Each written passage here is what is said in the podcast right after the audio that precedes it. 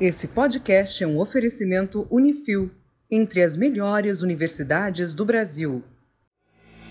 Eu sou o engenheiro Murilo Braguin e você está ouvindo o podcast do Engenharia Científica. E para ouvir esse podcast, clique nos termos de aceite.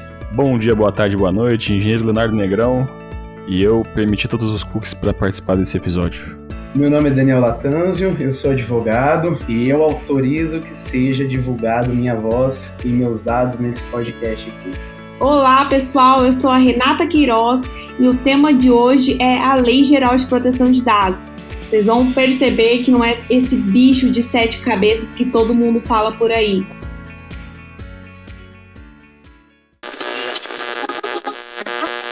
Desde setembro de 2020, está em vigor a nova Lei Geral de Proteção de Dados, a LGPD. A lei criou um marco regulatório sobre o tratamento dos dados pessoais.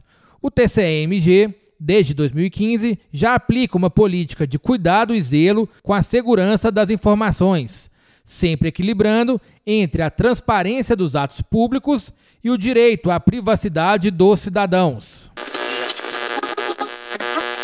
Agora as nossas atenções vão para o Senado, onde hoje foi aprovada a medida provisória que cria a Autoridade Nacional de Proteção de Dados. Será o órgão encarregado de fiscalizar e aplicar sanções a quem descumprir a legislação que já existe sobre esse tema, uma legislação ainda pouco conhecida. A cada compra ou cadastro em lojas e serviços físicos ou online, a gente vai entregando nossas informações pessoais sem falar nas fotos, localizações, mensagens que a gente vai postando e deixando um rastro da nossa rotina. Por onde a gente pode começar a falar desse assunto? A Lei Geral de Proteção de Dados veio estabelecer regras para o tratamento dos dados pessoais aqui no Brasil. E aí você pode me perguntar, mas Renata, antes do vigor dessa lei. A lei é de 2018, entrou em vigor em setembro de 2019, desculpa, 2020. E aí você pode me perguntar, Renata, antes dessa lei não haviam regras para a privacidade, para o tratamento dos dados? Sim, a gente havia, havia algumas regras no nosso ordenamento jurídico, mas regras esparsas, né? E essa lei ela veio para trazer regras, uma, é uma legislação específica com relação ao tratamento dos dados pessoais. Maravilha. Então vamos fazer o seguinte, antes da gente prosseguir o assunto, vocês podem se apresentar? Meu nome é Renata Queiroz, eu sou sócia fundadora do Latanzi Queiroz. Nosso escritório tem foco em direito digital, é, adequação à Lei Geral de Proteção de Dados. Eu também curso doutorado na Faculdade de Direito, na USP, é, dentro da linha de Direito Civil, tem foco em proteção de dados pessoais no meu trabalho. E sou professora da Universidade Estadual de Londrina, professora convidada do curso de pós de Direito Empresarial aplicado à era digital pesquiso aí a temática já tem uns seis anos e gosto muito de falar sobre o assunto. Obrigada pelo convite, Murilo. Bom, eu, meu nome é Daniel Latanzio, eu sou sócio fundador junto com a Renata do Latanzio Queiroz. Meu currículo é um pouco menos extenso que o dela. Eu sou formado pela Universidade Estadual de Londrina. Eu tenho pós-graduação em Direito Tributário, né, mas eu trabalho aí já tem sete anos com Direito Digital e Proteção de Dados. Quando a gente fala sobre o direito digital, na verdade ele se conecta muito com a realidade na nossa sociedade hoje. Nós vivemos hoje na sociedade do conhecimento, conforme alguns autores falam até mesmo sociedade de rede. Isso implica, isso se desdobra em todas as formas quais, com as quais nós vivemos. Nós nos relacionamos, nós trabalhamos.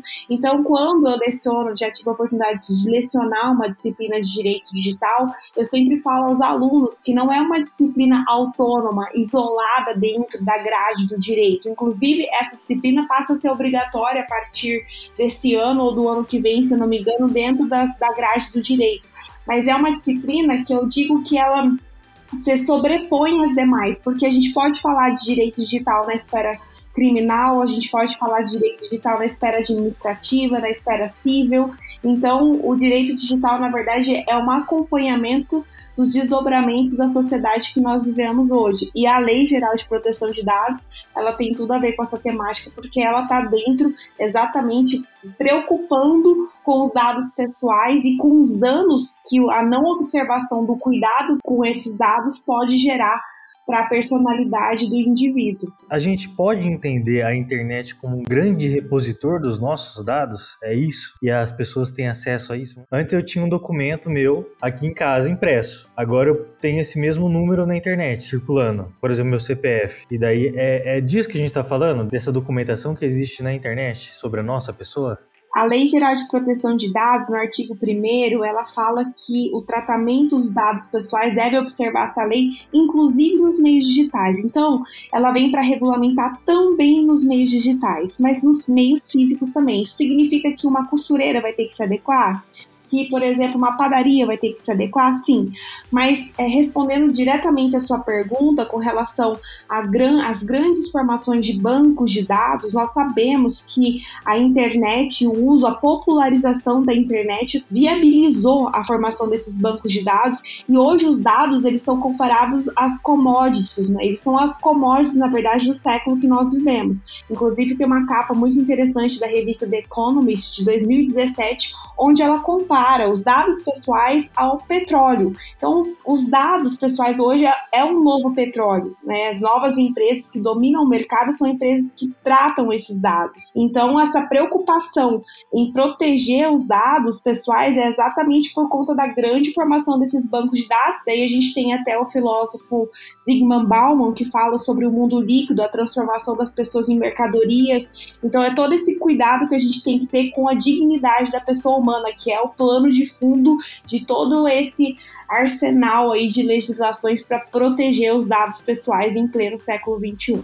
Mas o que, que são os dados? Vamos... Na legislação brasileira, a Lei Geral de Proteção de Dados, ele traz o conceito de dado pessoal como qualquer dado, qualquer informação relacionada à pessoa natural identificada ou identificável, tá? Então, o que, que isso quer dizer? O que, que isso traz para a gente de diretriz? Dado pessoal é só relacionado à pessoa natural, ou seja, o que não é pessoa jurídica, né, CPF, que torna a pessoa identificada ou identificável. E esse identificável ele é bem importante porque ele traz um conceito expansionista para dado pessoal. E ele faz isso justamente ligado ao que a Renata falou, né? Hoje em dia, na internet, as tecnologias, os aplicativos, eles são muito dinâmicos, né? A gente dorme com uma tecnologia, acorda com outra. Então essa lei ela tenta não limitar o que seria dado pessoal. Então ela fala que tudo que pode ser identificável, ele é um dado pessoal. Tá? Então isso daí a, a, lei ela traz. Inclusive a Renata ela tem uma, uma história que ela traz nos cursos bem interessante. Se ela quiser contar sobre a calota, eu acho esse, esse exemplo bem legal. Hein? Eu acho legal fazer uma pergunta. Murilo e Léo, vocês acham que, por exemplo, uma calota é um dado pessoal? O que, que vocês acham? Calota de carro? Isso, calota de carro. É pegadinha essa, né? Fala a verdade. Não é não. eu, eu, sinceramente eu não sei. Depende, né? Como o conceito que o Daniel trouxe aqui, é tudo que possibilite identificar uma pessoa. Você concorda que as calotas, elas são, elas são produzidas em série, em tese, são todas iguais? Vamos pegar um veículo Gol todas as calotas de um determinado modelo são iguais. Ok, uhum. tranquilo. Porém, a gente sabe que nós podemos personalizar as calotas e a partir do momento que, ao personalizar essa calota, ela viabilize uma identificação e aí a notícia que a gente, a brincadeira que a gente faz nos nossos cursos é mostrando exatamente que uma mulher descobriu a, traição de um marido pelas imagens do Google, identificou o veículo do namorado estacionado na casa da amante. Então veja, aquela calota identificou o carro do né, marido, do namorado. Então assim, fica a dica, se for trair a namorada ou marido, não customize a sua calota. Brincadeiras à parte, brincadeiras à parte, uma calota pode vir a ser um dado pessoal, desde que ela caracterizada identifique o proprietário do veículo, ou quem customizou, enfim, quem, de quem é, a quem pertence aquele objeto. Caramba, e pelo Google ela conseguiu identificar isso? Exato. É, é a, a, notícia ela cara, diz que. Ela poderia processar o Google? Na notícia ela diz que o, o, o carro estava parado na frente da casa, da, da, tava saindo do estacionamento da casa de uma das melhores amigas dela. Ah, tá. Eu acho que ela deve ter passado intencionalmente, né? Porque mulher, quando está desconfiada das coisas, ela, ela dá um jeito de descobrir. Então... Mas essa mulher aí, ela é melhor que o Sherlock Holmes, né? Vamos falar a verdade. Vamos deixar claro também isso. Né? Ah, então ficou claro o conceito, pessoal, que dado pessoal é tudo aquilo que possibilite identificar um indivíduo. E aí, para os exemplos mais claros, né, como o Dr. Daniel falou, CPF, RG, e-mail, mas sim, temos também os, os exemplos mais inusitados aí, como a calota, por exemplo. É, tipo uma, uma foto sua também. Sim. Porque ela na internet vai te identificar ali e tal. Então é uma coisa sua. Exato. Interessante. E por que, que é tão importante a gente proteger esses dados? Quando que o indivíduo vira uma mercadoria, igual vocês falaram? É importante a gente proteger esses dados, Murilo, e daí até eu tomo a liberdade de responder, porque eu escrevi um artigo, ficou bem conhecido a respeito dessa, desse assunto. Os dados pessoais, ele está diretamente ligado ao desenvolvimento da personalidade do indivíduo. A gente ainda não tem muito essa noção e às vezes não fica tão claro para nós como isso está diretamente relacionado. Mas o fato fato é que você não ter o controle dos seus dados e o livre acesso desses grandes players do mercado aos seus dados pode sim fazer com que você não se desenvolva, não desenvolva a sua personalidade, tenha problemas com relação à sua própria personalidade como indivíduo. Eu não sei se vocês tiveram a oportunidade de assistir aquele seriado do Dilema Social, e aí eu recomendo para quem está nos ouvindo aqui, caso não tenham assistido ainda, mas lá fica muito claro o que, que é o não livre desenvolvimento da personalidade. Eu tinha muita dificuldade de explicar para os meus alunos o que, que era isso. E a partir do momento que saiu esse documentário, eu digo: olha, você olha lá para aquele personagem com a cabeça baixada, parecendo uma marionete, simplesmente à mercê do que as, os grandes players no mercado, as redes sociais sugerem ali para ele, e ele fica até sem poder de reação, tomada de decisão, ele é totalmente manipulado. Então, os nossos dados, assim como as nossas preferências, elas têm que guardar proteção. A gente tem que entender que isso é importante para nós, para o nosso livre desenvolvimento, para nossa personalidade, para nossa liberdade, para nossa privacidade. E nós precisamos entender que hoje isso também virou produto no mercado.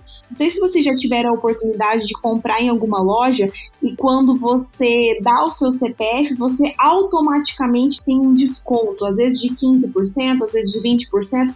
Toda vez que isso acontece, eu fico pensando, bom, aqui eu estou valendo 20% do valor do produto. Então, se eu gastei 100 reais, a minha informação aqui, é, os meus dados pessoais, está valendo vintão nessa compra.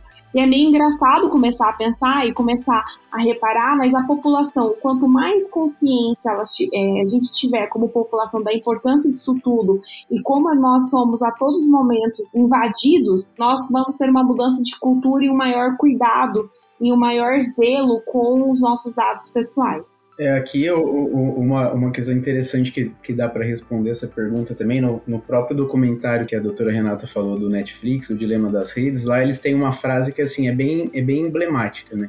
que ele fala que toda vez que você não está pagando pelo produto, significa que o produto é você. Por exemplo, no caso das redes sociais em si, quem é o produto? O que, que eles vendem? Como, como que as redes sociais elas ganham dinheiro?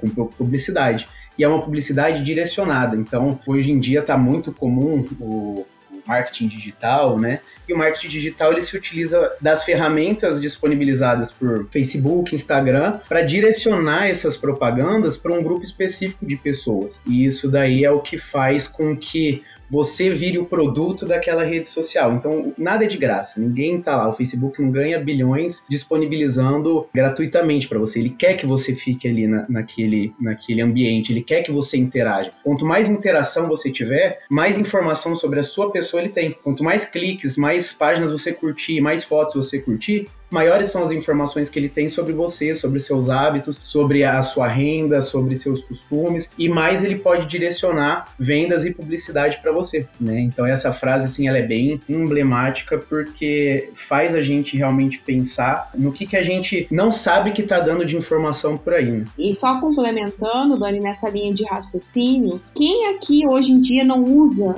Instagram, Facebook, LinkedIn, nós estamos sempre conectados, nós estamos, nós acordamos, a primeira coisa que nós fazemos é olhar o WhatsApp, olhar nós vamos dormir antes de dormir a mesma coisa. E aí tem uma outra frase de impacto que está lá no documentário, o Dilema das Redes, diz assim, que existem duas indústrias que chamam seus clientes de usuários, a de drogas e a de software. Então veja o quão dependente nós somos desse consumo, né? E o quanto nós temos que cuidar com os nossos dados e com todo o nosso perfil, porque a partir da coleta desses dados, eles traçam um perfil e a partir desses perfis eles manipulam a venda de produtos, enfim, até mesmo a questão, as questões eleitorais que nós sabemos que foi colocada em discussão lá nos Estados Unidos, chegaram a falar um pouco aqui no Brasil também, até que ponto a democracia não fica afetada a partir dessa manipulação. E como a Renata falou antes sobre o livre desenvolvimento da personalidade, e, e agora ela entrou no ponto da democracia, a gente tem um caso muito emblemático, né, da Cambridge Analytica, que foi uma empresa que ela era, ela era mineradora de dados e ela influenciou diretamente na eleição no Reino Unido e também na eleição do Donald Trump nos Estados Unidos, né? E também foi utilizada a mesma tática, a mesma mesma técnica nas eleições do Brasil de 2018, que é o direcionamento de propagandas ou direcionamento de conteúdo com o intuito de deixar a pessoa instigada, né? Deixar causar algum tipo de, de reação que seja quanto mais forte a reação, maior o nível de engajamento daquela pessoa, né? Então, assim, a mineração de dados e os dados pessoais, eles foram utilizados, inclusive, foram definitivos para a definição de algumas eleições no mundo, inclusive a do, da maior democracia do, do mundo, como eles chamam, lá nos Estados Unidos. Caramba, hein? Isso aí é preocupante. então, daí a gente começa a entender o quão a mídia pode manipular, né, os dados e o quão a gente pode ser influenciado por tudo que tá por aí, né? Essa discussão, vocês falaram que não é que apesar da lei ser recente, ela já é antiga, né? Existiu alguma data de início mesmo que a partir daquele momento passou-se a discutir mais a LGPD ou passou a valer essa lei? Aqui no Brasil, Murilo, é como acontece sempre em todas as casos, pelo menos de exemplos que eu dou de legislações voltadas para tecnologia e inovação, foi o caso Marco Legal, Marco Civil da Internet, Lei Carolina Dickmann. A nossa legislação aqui, na verdade, ela foi uma resposta à entrada em vigor do RGPD, que é o Regulamento Geral de Proteção de Dados da União Europeia. Tá? O RGPD ele é de 2016, porém ele entrou em vigor em maio de 2018. E veja que em seis meses, a nossa legislação ela é de agosto, em seis meses a nossa legislação foi publicada.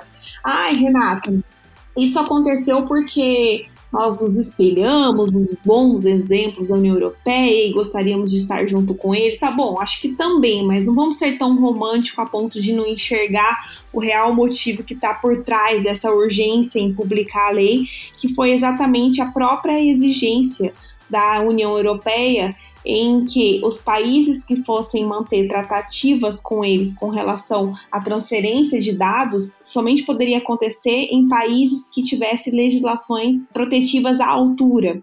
Então, foi como se o Brasil tivesse que realmente acelerar essa publicação, acelerar essa legislação para que a gente né, mantivesse aí relações comerciais com a União Europeia e não perder esse mercado. Também tem o cunho protecionista, etc e tal, mas eu acredito que o grande, grande chamada de atenção para que isso acontecesse rápido foi a entrada em vigor da, do RGPD na União Europeia.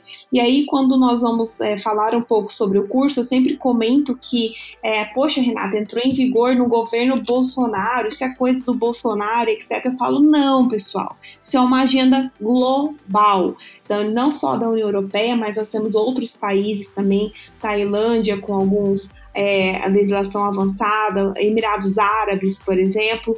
É, o mundo vive essa preocupação. Por quê? Porque a internet, porque a sociedade do conhecimento, ela não é única e exclusiva do Brasil e da União Europeia. O mundo vive essa agenda. Na União Europeia, por que, que eles saíram um pouco à frente? Porque eles já tinham diretivas, que é a diretiva 45 de 95, desde os anos de 95, e que virou, então, é, imposição obrigatória a partir do Regulamento Geral de Proteção de Dados, que foi publicado em 2016 e entrou em vigor em 2018. Né? Então veja que é uma preocupação que foi acontecendo uma agenda global e não só isolada aqui no Brasil. Quando a gente vai fazer os programas de adequação dentro das empresas, daqui nós sempre falamos para os nossos clientes, olha, não é algo isolado, não é algo do governo Bolsonaro, é algo é uma preocupação, né, global sobre essa questão dos dados pessoais.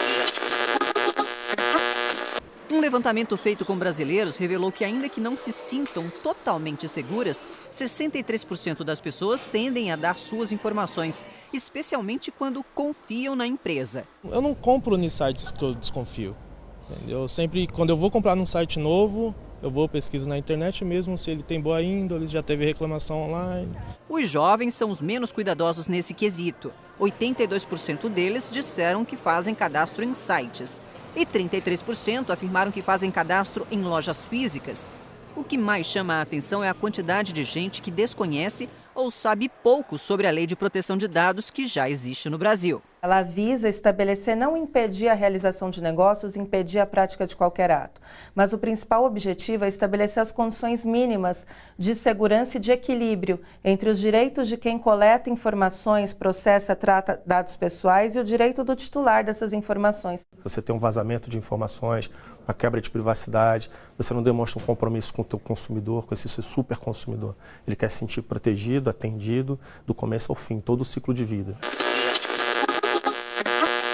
O legal é que a gente gravou um podcast recentemente sobre internet. A gente está fa falando sobre o quão ela é descentralizada, essa questão que é, até, até certo ponto uma, uma super liberdade dentro dela, né? Na verdade, essas, essas regulamentações é para dar uma dar um pouco de ordem nisso, né? Que a internet nasceu justamente para que dados não fossem perdidos no meio do caminho. E a gente está falando de dados a serem protegidos agora. É, na verdade, ela não vem com uma regulamentação da internet, né? Ela também regula na internet. Aqui a Lei Geral de Proteção de Dados ela traz essa preocupação em relação aos grandes conglomerados, né? Facebook, LinkedIn, as empresas que, que coletam essas informações no meio virtual, né? Online como forma de renda. Mas também a Lei Geral de Proteção de Dados ela vem trazer, como a Renata falou lá no início, todos que tratam dados pessoais tem que se adequar a ela. Então, até as empresas que não têm necessariamente vínculo com a internet ou que trabalham com venda de produtos online, não, seja, não esteja no mercado digital, ela necessariamente precisa adequar os dados pessoais que elas coletam. Então, por exemplo, um consultório médico, né?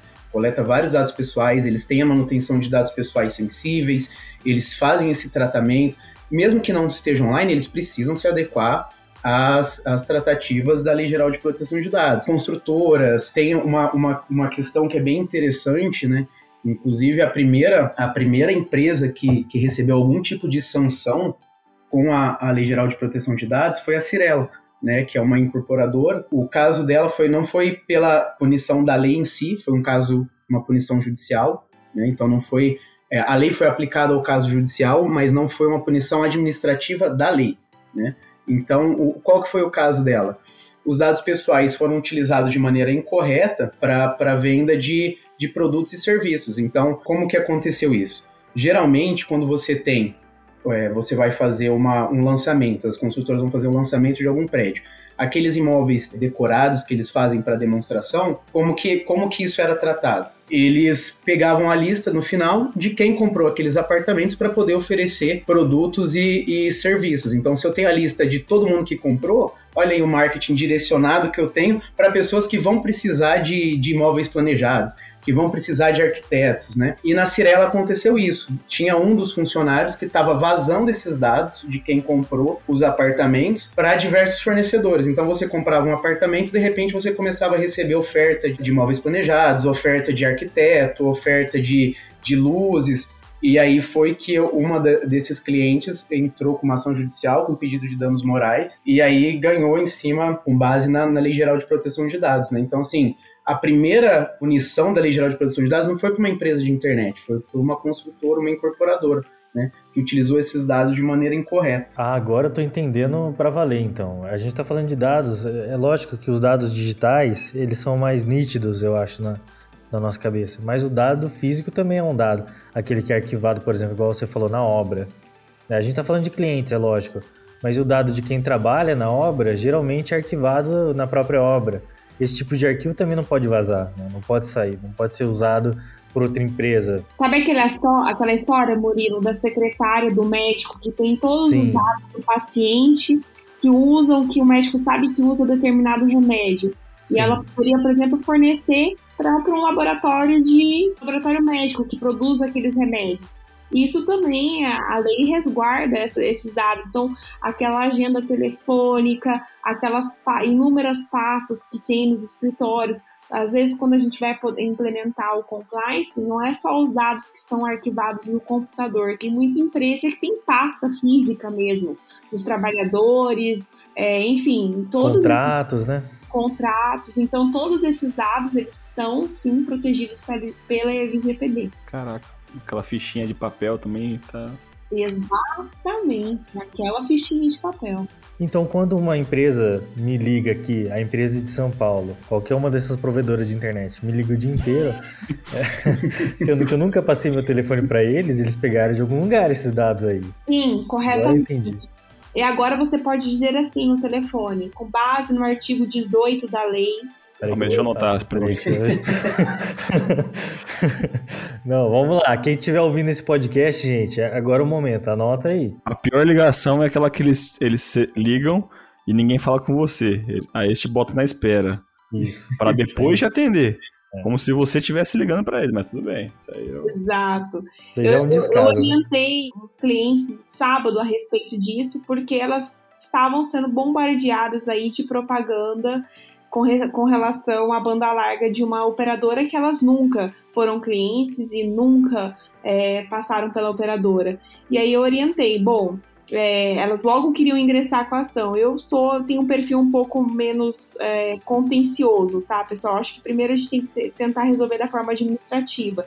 Então, quando vocês receberem essas ligações, a primeira postura que, como titular dos dados pessoais, vocês devem ter é identificar se a empresa tem aí um encarregado ou um canal de atendimento com relação à Lei Geral de Proteção de Dados, tá? Ou no momento da, da ligação, você mesmo pode dizer, olha, eu, eu gostaria que os meus dados, eu não, eu não consenti para que vocês entrassem em contato comigo. Eu não, não, nunca fui cliente de vocês, não sei como vocês conseguiram os meus dados, mas a partir de agora estou solicitando, com base no artigo 18, a remoção dos meus dados do banco de dados da empresa X. Tá? E aí, caso eles desliguem, porque o hábito deles, a partir do momento que você fala LGPD, a hora que você tá no LG, daí já tá tudo, tudo, tudo né? Qual que, é, qual que é a orientação que eu dou? Procurem um canal de atendimento dessas empresas. Elas deveriam ter já um, um canal de, de atendimento que é do encarregado de proteção de dados. Acho que a gente pode falar um pouco sobre isso aqui também. E nesse canal de atendimento, vocês vão solicitar formalizar a exclusão. E aí, caso após formalizar essa exclusão, guardem lá o comprovante. Caso isso continue prossiga, aí sim a gente tem condições de ingressar com uma ação até pautada aí na boa fé do titular que tentou resolver administrativamente essa situação desconfortável que acontece e não acontece com poucas pessoas, não, acontece com muita gente. É, eu sou um pouquinho mais litigioso que a, que a Renata aí, né? Então, treta, assim, igual da treta. então, assim, se se vocês tiverem intenção, né, se tivesse se, sendo incomodado mesmo, o caminho é realmente primeiro administrativamente. Essas ligações geralmente elas ficam gravadas ou geram um número de protocolo, né? Então você deixa a sua solicitação de que você não quer mais receber esse tipo de ligação, que você quer que eles excluam seus dados pessoais, porque isso daí já a lei já entrou em vigor, é um direito do titular, que a Renata falou, tá lá no artigo 18 da lei. Eles são obrigados a fazer exatamente isso. Então eles não podem mais entrar em contato com você. Então se eles entrarem em contato com você novamente, é, eles já estão em descumprimento da legislação. É até engraçado, teve um cliente que veio me procurar esses tempos atrás e ele me mostrou um monte de SMS que ele estava recebendo, né, de, de empresas que não, não, ele nunca teve contato, de empresas de telecomunicação. E aí essas empresas misteriosamente pararam de mandar mensagem para ele exatamente no mês que entrou em vigor a Lei Geral de Proteção de Dados. Então, assim, quando a, a, tem mensagem até a data de entrada em vigor da, da Lei Geral de Proteção de Dados. É, a Renata conhece bem esse, esse nosso cliente em potencial, que é inclusive namorado dela, né? Mas, mas se você for olhar, ele mandou ele mandou todos os, os prints e falou: o que, que a gente pode fazer? Eu falei: olha, você viu que encerrou exatamente quando a lei entrou em vigor, né? Então, assim, eles já estavam antenados porque a lei ela foi promulgada, né, e, em 2018, e aí ela teve dois anos para entrar em vigor. A gente chama isso no direito de vacatio legis, que significa a lei está lá, está aprovada, ela vai entrar em validade, mas ela só entra em validade numa data específica estipulada. Então eles deram dois anos para as empresas já se adequarem. Então ela não é uma, uma questão, ah, entrou em, é, é, é de 2020, não, a lei é de 2018, né? E aí ela entrou em vigor em 2020. Então ele, ela deu esse tempo justamente para o mercado, para as pessoas em geral se adequarem a ela. Mas assim, como nós somos brasileiros, a gente sempre deixa para o momento, para o último momento ali. E aí que quando entrou em vigor, as pessoas começaram a se atentar para esse tipo de para as possíveis é, repercussões negativas que poderia a lei causar nos seus empreendimentos. E se você quiser denunciar um abuso de dados, você tem que ligar para essa LGPD aqui, Los Gatos Police Department. que é da onde que é isso aqui, Léo? Califórnia. Califórnia. Califórnia, LGPD da Califórnia. Exatamente. Super legal essa pergunta sua, Murilo, porque a lei ela é muito é, perspicaz. Ela veio exatamente com todas as soluções, porque a ideia é que ela realmente seja prática. Então, ela cria a Autoridade Nacional de Proteção de Dados, mais conhecida por aí como ANPD, e essa autoridade ela tem como atribuição fiscalizar, zelar pela implementação da lei tá? Ela, inclusive, vai penalizar as empresas a partir de agosto, entra em vigor essa questão da parte de sanções que está prevista lá no artigo 52 da lei, e ela tem esse poder de fiscalizar e autuar as empresas, tá? Mas por enquanto, enquanto a lei, a autoridade, ela não tem essa, essa prerrogativa de aplicar as sanções, que somente entrarão em vigor agora em agosto, nós temos os outros meios de fiscalização que os nossos titulares podemos procurar. O exemplo que o Daniel deu aqui com relação à primeira empresa penalizada foi o próprio judiciário. Nós também temos PROCON, nós também temos é, os próprios canais de internet, né? O Reclame Aqui, tem várias reclamações lá sobre LGPD.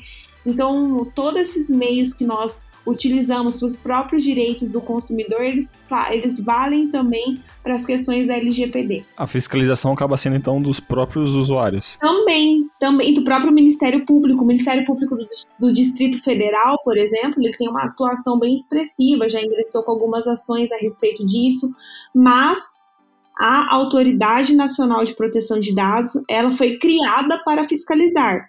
Então, ela já está em funcionamento, eles estão é, começando a, a, a, iniciar as atividades de regulamentar a lei, porque a lei precisa ser regulamentada, ela tem muitos detalhes aos quais ela não, não trata, não aprofunda, e ela vai começar essa questão, a, a, as sanções elas passam a ser permitidas que a, né, da autoridade nacional aplicar as sanções a partir de agosto. Então eu acredito que a partir de agosto agora a autoridade vai iniciar essa fiscalização e acho que a ideia é que não no intuito de penalizar, né, de nossa, vou aplicar multas milionárias, igual a gente tem o caso do Google, né, pela autoridade francesa, que recebeu uma multa de mais de 50 milhões de euros. A ideia não é essa, eu acho que a ideia nesse primeiro momento é trazer para perto essas empresas, falar um pouco sobre isso, porque LGPD, pessoal, é mudança de cultura. Né? A gente compara muito na academia, lá na USP eu tive a oportunidade de ouvir vários professores comparando com o Código de Defesa do Consumidor. Quando o código foi lançado, há 30 anos atrás, não havia essa cultura não havia a, o, o, próprio brasileiro ele não sabia dos direitos que tinha. Inclusive tinha um mito né que o Código de Defesa do Consumidor ia encarecer os produtos ia ser ruim para o consumidor e etc e tal. E no fundo não é isso que aconteceu. Da mesma forma a Lei Geral de Proteção de Dados ela também é mudança de cultura. Então a gente precisa que as pessoas entendam o que, que é isso entendam quais são os direitos dela e passam a fazer é, a, a, cumprir, exigir o cumprimento desses direitos. Então, sim, nós somos os próprios fiscais, nós temos um órgão criado para isso, e além desse órgão e de nós mesmos, nós temos esses outros meios que é o próprio Ministério Público, o Reclame Aqui, o PROCON. Nós temos várias formas aí de, de fazer valer os direitos previstos na LGPD. É, só para complementar, a, o site da agência já está recebendo denúncia, tá? Então você pode entrar no site da Agência Nacional de Proteção de Dados. Apesar das sanções, das penalidades ainda não estarem em vigor, mas as denúncias já podem ser feitas no, no site da, da, da, própria agência. Já pode ir lá também, que, que no site da agência já está recebendo, já tem um linkzinho para você poder fazer sua denúncia.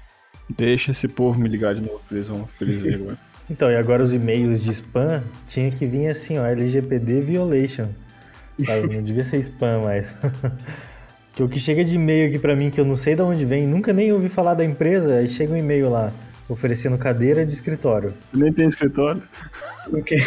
Na verdade que a gente brincou no começo, né, que vocês não pegaram o nosso consentimento expresso e inequívoco para começar essa gravação, para divulgar esse, esses, esse podcast, é justamente por isso, porque uma das nossas recomendações que a gente dá para a empresa é sempre que esse consentimento ele possa ser rastreável.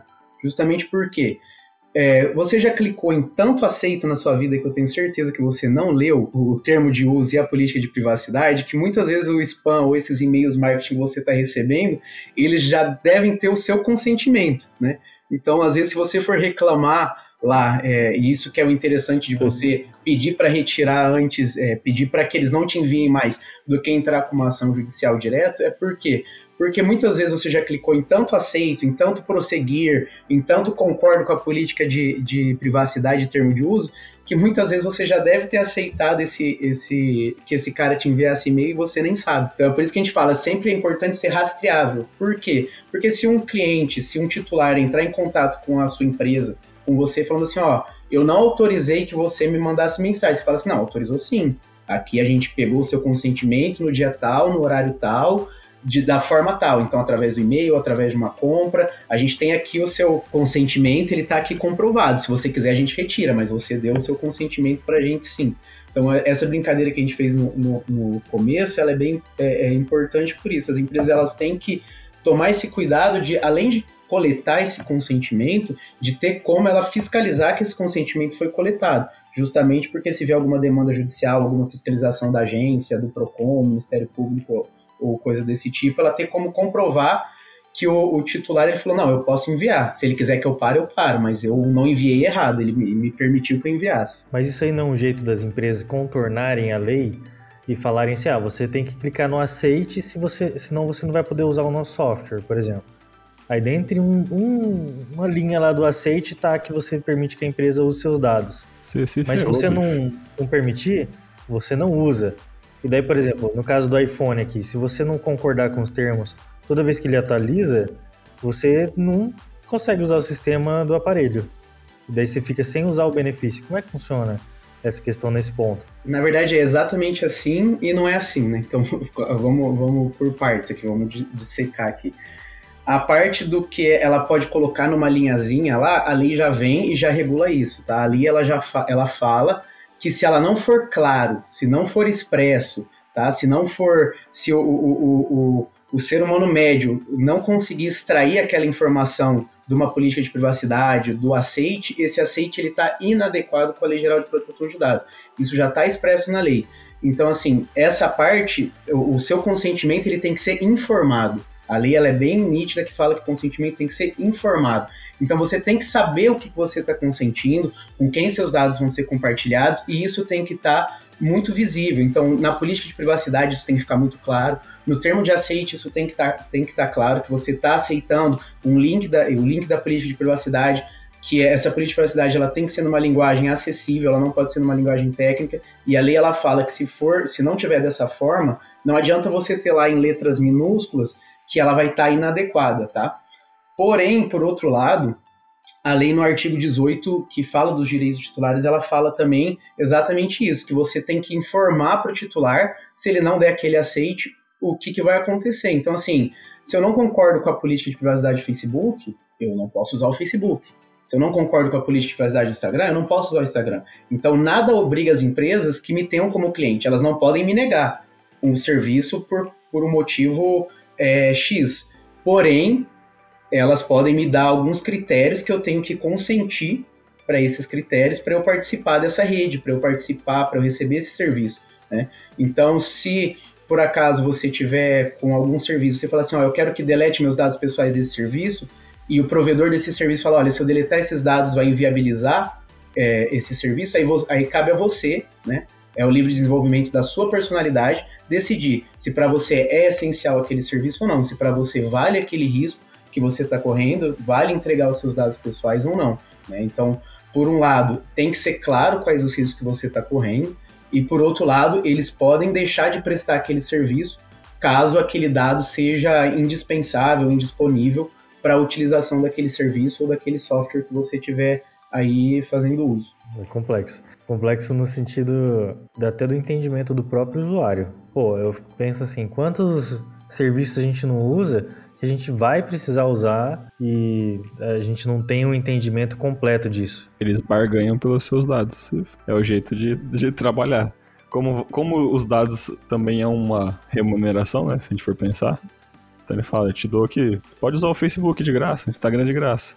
Só, só me, me forneça os seus dados. Eu acho, pessoal, que o grande desafio aqui na nossa legislação vai ser com que as empresas deixem tudo isso de uma forma muito clara, porque vamos combinar, quem é que lê todas essas informações? Quem Impossível. é que né? realmente sabe o que está sendo utilizado, para que está sendo, é, como que está sendo tratado os dados, por exemplo, do Instagram, do Facebook, é difícil, a gente não tem essa cultura. E o que eu vejo assim dos sites europeus, eles têm uma forma bem assim, porque a legislação ela tem essa preocupação de ser prática a Lei Geral de Proteção de Dados ela acompanha essa mesma preocupação do regulamento lá da União Europeia. E olhando alguns, alguns sites europeus, eu achei bem bacana, porque até a forma com a qual eles se comunicam com o usuário é diferente. Eu já, eu já entrei em, em sites da União Europeia, por exemplo, que eu pude escolher com qual fornecedor, tamanha transparência, tá? Então, com qual fornecedor eu, eu permitia que aquele site compartilhasse ali as minhas preferências. Ah, eu, eu permito que compartilhe com fulano, mas com ciclano não. E era uma forma tão fácil de ler, de entender, com botõezinhos assim parecidos com o do iPhone, sabe? Quando você corre para o lado, abre ou fecha. Então, acho que o grande desafio nosso aqui no Brasil é que essas políticas, né, que esses termos eles fiquem primeiro mais claros, né, para que a pessoa realmente consiga entender e que ela consiga também ter essa, essa liberdade de, de dizer sim para uma coisa ou, de, ou não, mas que isso também não impacte necessariamente do não acesso ao produto, porque às vezes você não se importa que compartilhe para determinados fins, mas para outros fornecedores você não quer.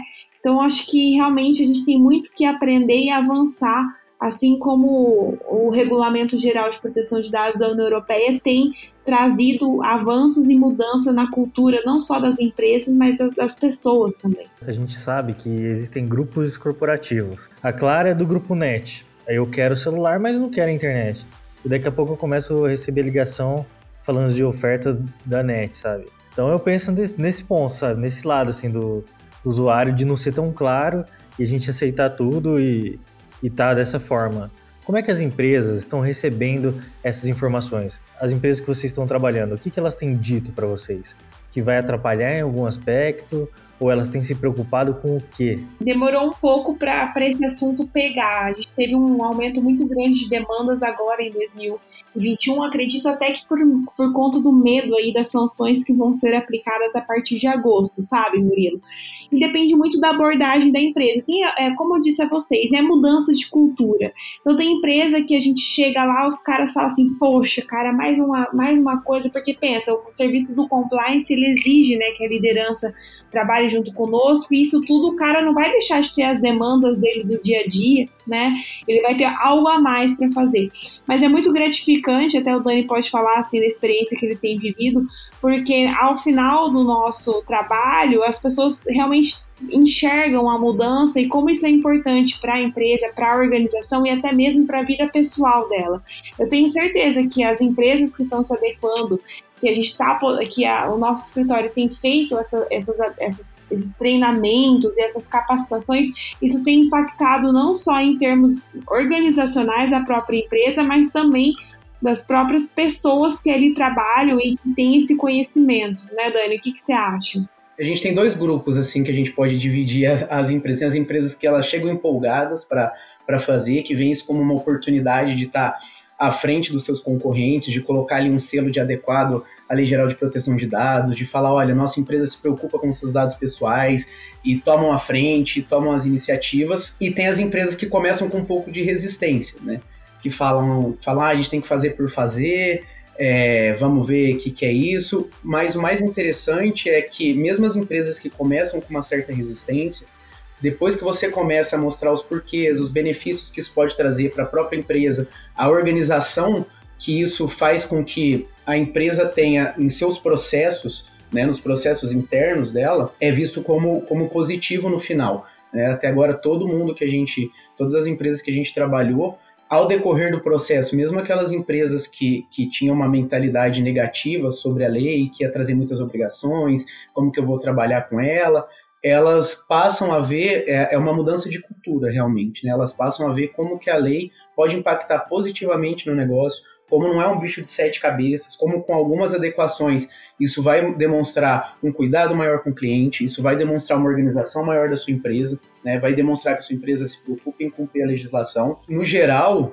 quando você trata isso daí ao, longo do tempo, ao longo do, do, processo de adequação, as empresas no final elas têm uma visão positiva de todo o processo, né? As recomendações elas podem ser algumas um pouco trabalhosas, é, vai ter que colocar algum, alguma mudança de comportamento dentro do, do, do próprio ambiente corporativo, com os colaboradores. Porém, eles veem que isso daí a longo prazo pode ser é, benéfico à empresa, né? É, teve, teve empresas que a gente trabalhou que organizou todo o, o, o, sistema de processo deles através das recomendações da, da, da, Lei Geral de Proteção de Dados. Por quê? A gente falava, ó, você precisa ter uma entrada desses dados que seja rastreável. E aí eles passaram a ver que eles nem sabiam como que os dados entravam na empresa, de que forma que aquele dado, de que forma que aquelas informações do cliente, que é o bem maior da empresa, né, de como que aquele cliente chegou até aquela empresa, né, como que ele chegou ali, da onde veio, qual foi o canal de acesso, como que ele tá, como que tá essa relação com ele, e aí estabelecer processos que sejam efetivos tanto para cumprir a lei quanto para deixar a empresa mais produtiva, né, como para aumentar a eficiência dessa, desse serviço que eles, que eles provêm para o público. E assim, Murilo, só complementando, é, toda vez que a gente vai falar sobre essa questão da Lei Geral de Proteção de Dados, a gente sabe que o brasileiro ele tem esse receio de pôr a mão no bolso e ser sancionado. Mas eu gosto muito de fazer uma abordagem com os clientes falando sobre outros aspectos dos benefícios da implementação da Lei Geral de Proteção de Dados. Vejam, ela é pautada na transparência e na boa-fé.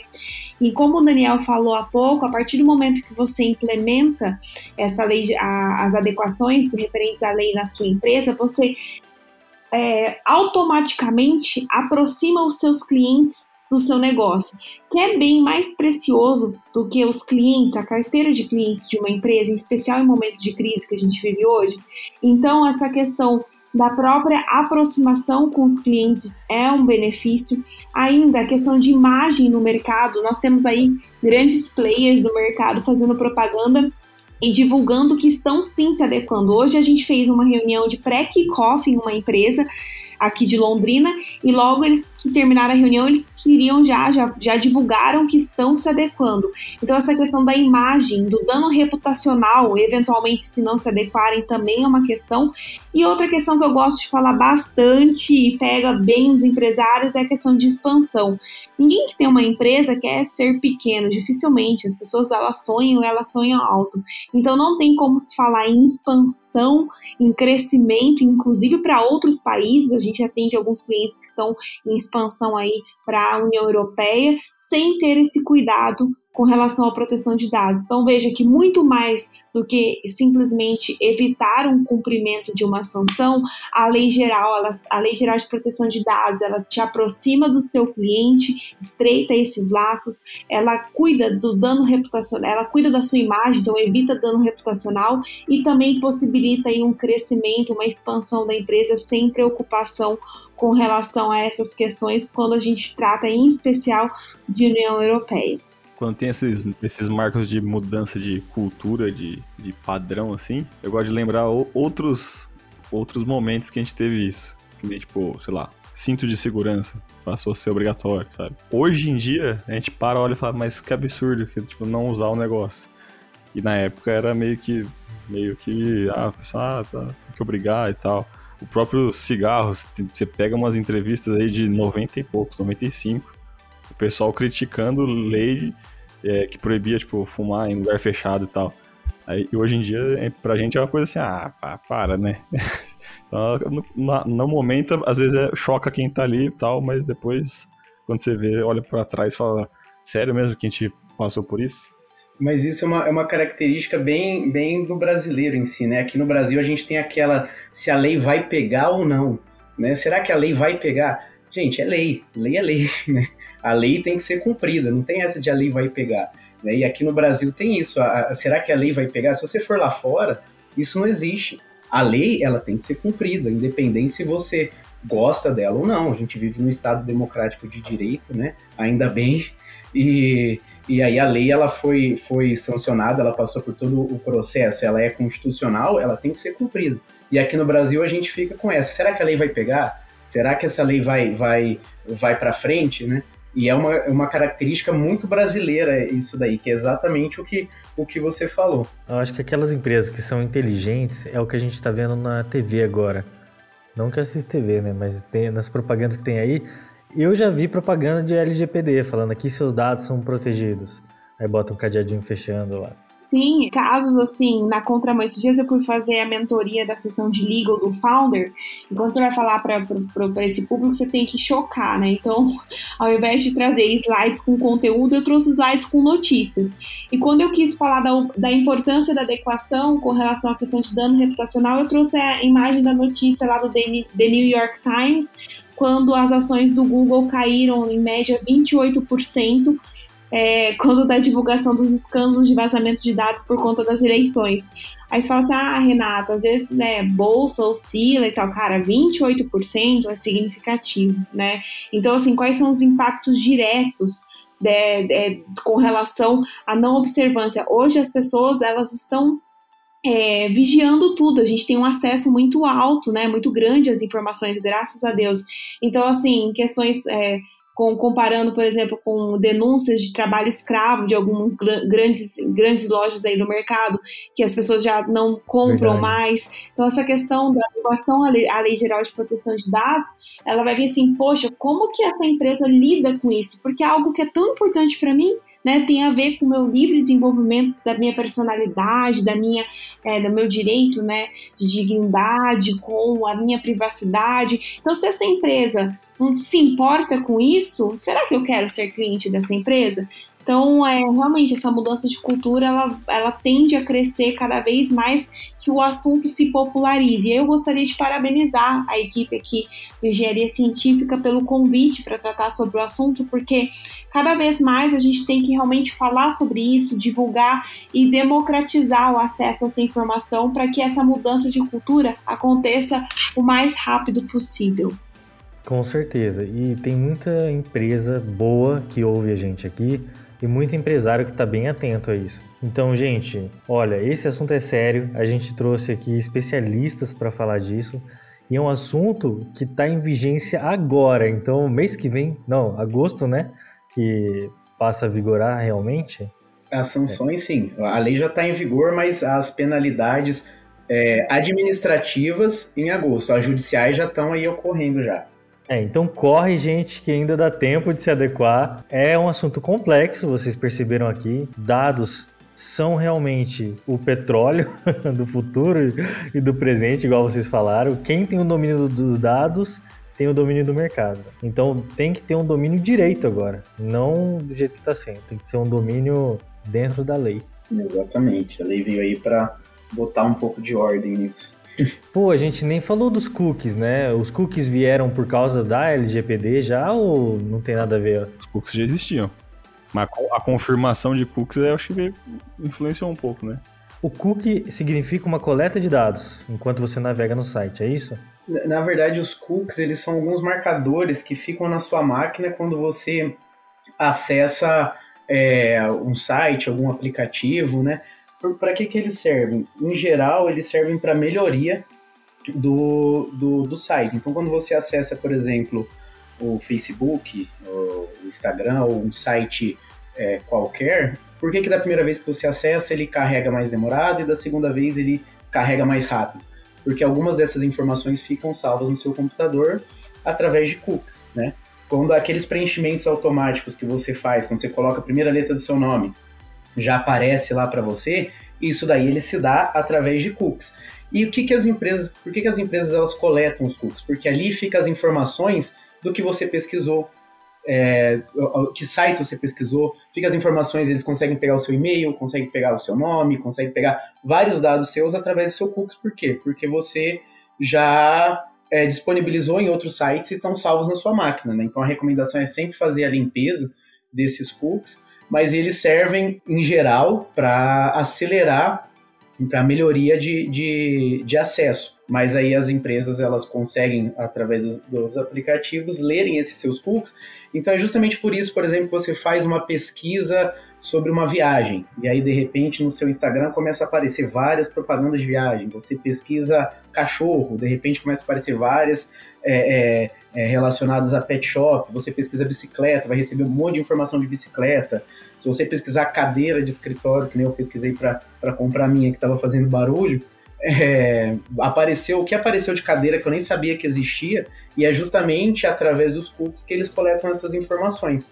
Né? Por isso que é feita é, a coleta de cookies, e aí a Lei Geral de Proteção de Dados, ela vem falando que você tem que informar que você pega esses dados. Como eles são dados pessoais, você tem que informar o que você coleta e com quem você compartilha, né?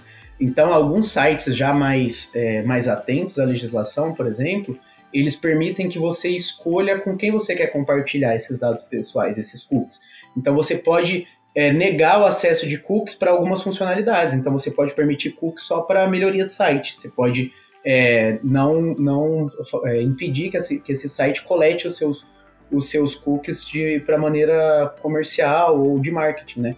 Então, alguns sites eles já permitem que você selecione para que, que você quer utilizar é, aqueles cookies que vão ser implantados na sua máquina ou lidos pelo site ou pela aplicação que você estiver utilizando. Então, mas eu, eu vi um meme até muito engraçado sobre isso, que era um, um usuário, assim, era um, um figurinha de um usuário pequenininho e um guarda com uma camiseta escrito cookies. Aí ele fica com uma plaquinha assim, aceita, aceita o cookies? Aí o usuário fala, não. Aí ele, senhor, para navegar no site, aceite o cookies. Aí o usuário assim, não, não quero. Aí o próximo tirinho embaixo é o guardinha putaço, assim, clica aqui para aceitar ele batendo a placa no, no usuário, assim, sabe? De cookies. Como é que a gente vai navegar sem aceitar cookies? Você pode, vai ficar mais lento talvez seu acesso. Na verdade, a coleta dos cookies ela acontece, né?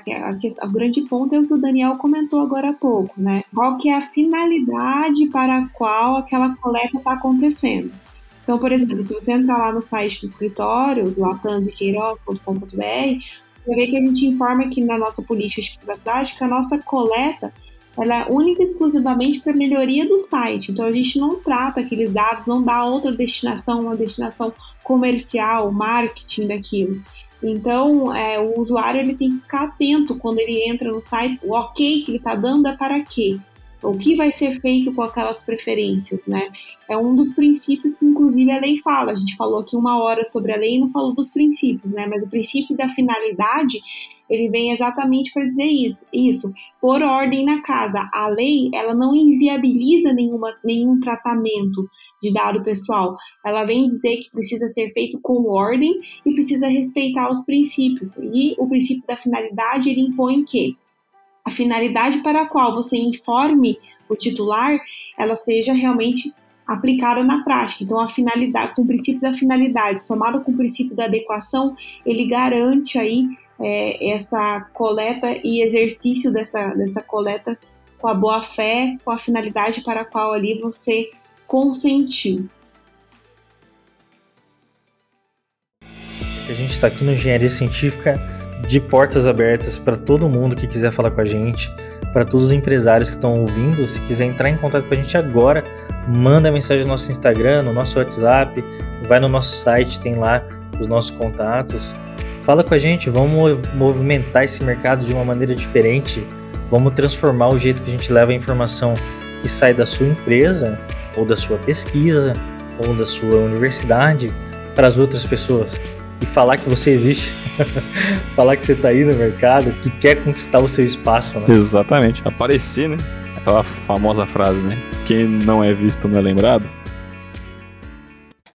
Em relação a esses aparelhos que nos ouvem, tipo a Alexa, porque quando a gente fala perto do celular ou da Alexa, eles estão atentos, né? Se eu falo Ei Siri, meu celular vai, vai falar alguma coisa para mim aqui.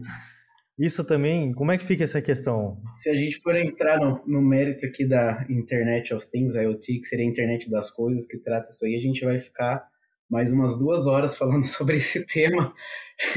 Então vamos voltar aqui no. É próximo podcast para falar disso. A gente tem um especialista em IoT Verdade. com a gente.